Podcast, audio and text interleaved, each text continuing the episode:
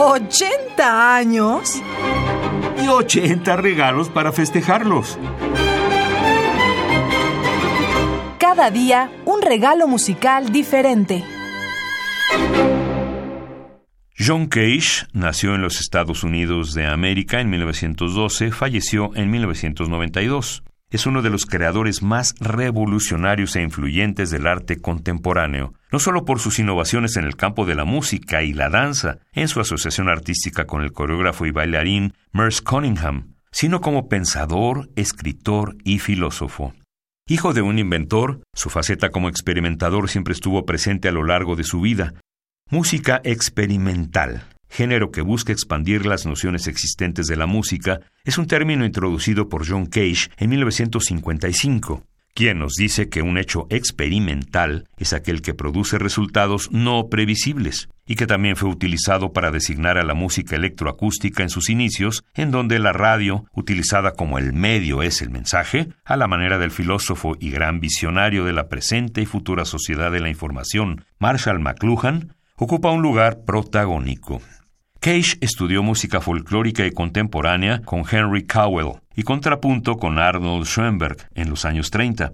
Pero al interesarse en la filosofía hindú y el budismo zen a finales de los años 40, llega a la idea de la obra abierta, a través de la música aleatoria a música controlada por el azar. Para Cage, la obra de arte se tiene que abrir a la vida y para ello el artista, compositor y o intérprete debe hacerse a un lado, dejando que los acontecimientos que existen en la obra tengan lugar simultáneamente sin que interfieran unos con otros. Y ninguna opinión personal de los artistas altera la obra. El azar determina cada nota, cada ritmo y cada silencio, como en Música de Cambios de 1951, donde el material es seleccionado exclusivamente de las tablas utilizadas en el I Ching, un antiguo texto chino clásico sobre eventos cambiantes que se convirtió en la herramienta compositiva habitual de Cage durante el resto de su vida. Para Cage, el artista debe aniquilar su ego para que las obras se vuelvan menos expresivas y las emociones no surjan de ellas, sino de la gente que las escucha. Espera que el espectador se vuelva más perceptivo hacia todo lo que sucede a su alrededor, abriendo sus oídos a todos los sonidos existentes. Cage, a la par que Duchamp y Cunningham, necesita romper con toda distinción entre vida y arte, y su misión como compositor sería hacer que su audiencia se vuelva más consciente del mundo en el que vive. Y para ello también redactaría libros y realizaría una importante actividad como profesor. Uno de sus grandes inventos es el piano preparado, que consiste en alterar el sonido natural del instrumento mediante preparaciones, esto es, agregar gomas, tuercas, tornillos, corchos, papeles, cadenas y maderas entre las cuerdas y los apagadores de los martinetes, convirtiendo un piano de media cola en una orquesta de percusiones, para el cual compuso numerosas obras como sus sonatas e interludios de entre 1946 y 1948, en donde mezcla técnicas orientales y occidentales. Sonatas e interludios son 20 piezas que compuso Cage después de su iniciación en la filosofía hindú y las enseñanzas del historiador del arte Ananda Kumaraswamy. Son 16 sonatas, 13 en forma binaria, 3 en forma ternaria y 4 interludios de estructura más libre. El propósito de las piezas es expresar las ocho emociones permanentes de la tradición india rasa, en sonatas e interludios, Cage elevó su técnica de proporciones rítmicas a un nuevo nivel de complejidad. En cada sonata, una secuencia corta de números naturales y fracciones define la estructura de la obra y la de sus partes, informando estructuras tan localizadas como líneas melódicas individuales. Vamos a escuchar de John Cage, compositor, escritor, filósofo, micólogo y profesor estadounidense, Selecciones de sus sonatas e interludios, obras de entre 1946 y 1948. Interpreta Stephen Schleiermacher en el piano preparado y su preparación.